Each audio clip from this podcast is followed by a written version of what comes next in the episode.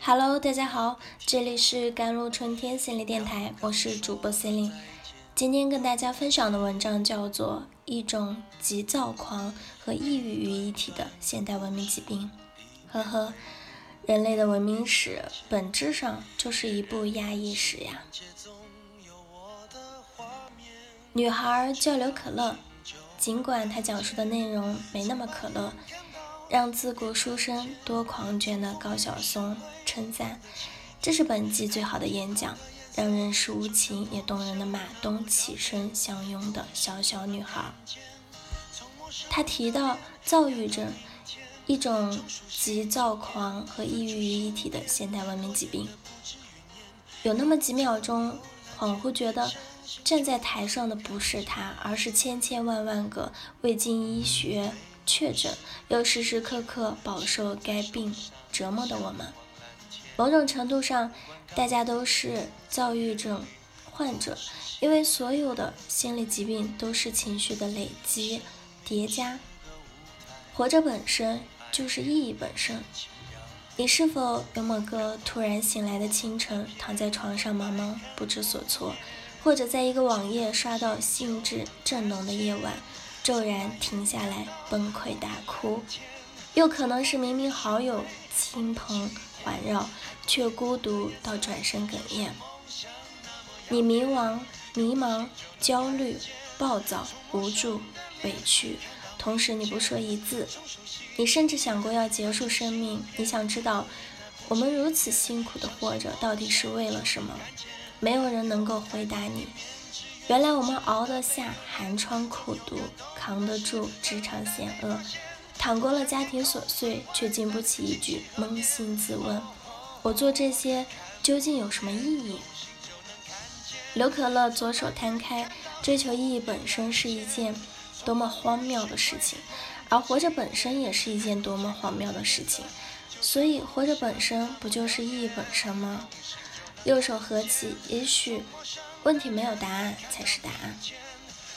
坦白讲，作为一个超龄悲观主义花朵，这份认知对我自身来说亦不稀奇，但绝非站在傲慢的立场。相反，我依然愿意被他打动，为他的真诚与勇敢所感染。尤其是那句：“所以我承认我过不好这人生，我承认可能所有的努力。”就只是完成了平凡的生活，或许这就是人生的意义所在吧。都怪这人间烟火太呛，熏红了世人的眼。这凡尘啊，有两种人，一种是面对自己的生命敢于杀进去当刺客的，另一种则是把自己憋在裤腰带上，对其人生隔岸观火。刘可乐属于前一种。而我也不再寻找意义。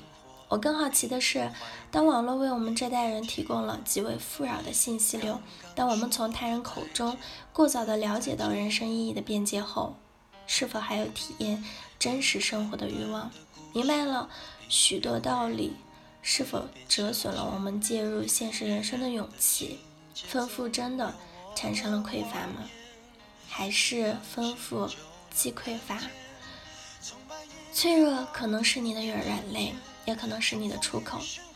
人是悬挂在自己编织的意义之网上的动物，在意义匮乏的缺口，他人应邀而来。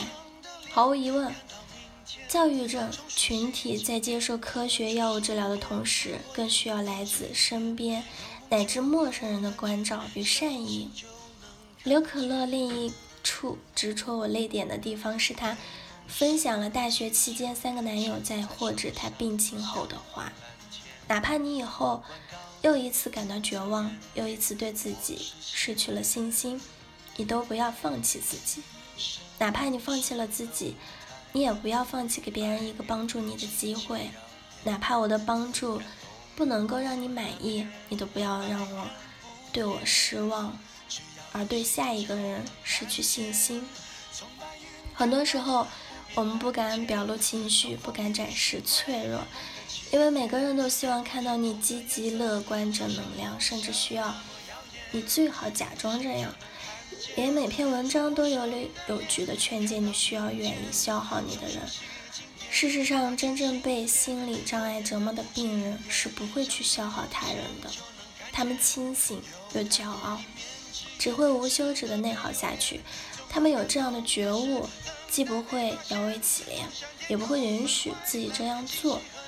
更重要的是，他从始至终都在传递这样一种价值观和社会责任感，即我们完全没有必要取得相同的观点。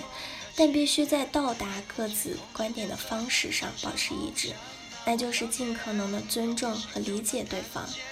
你不必非要面容漂亮、智慧同样性感，你也可以表面浮夸，总有人会看懂你内心的火。你要看到世界的疆界，也要看到世界的疆界。与其说这是我们想要的节目，不如说这是我们希望拥有的人生。在无限的可能性中，愿我们始终有勇气保持叩问人生意义这个动作，永远危险，也因此而永远妩媚。好了，以上就是今天的节目内容了。咨询请加微信 jlcity 幺零零幺，或者关注我的手机微信号幺三八二二七幺八九九五。我是 c e l i n e 我们下期节目再见。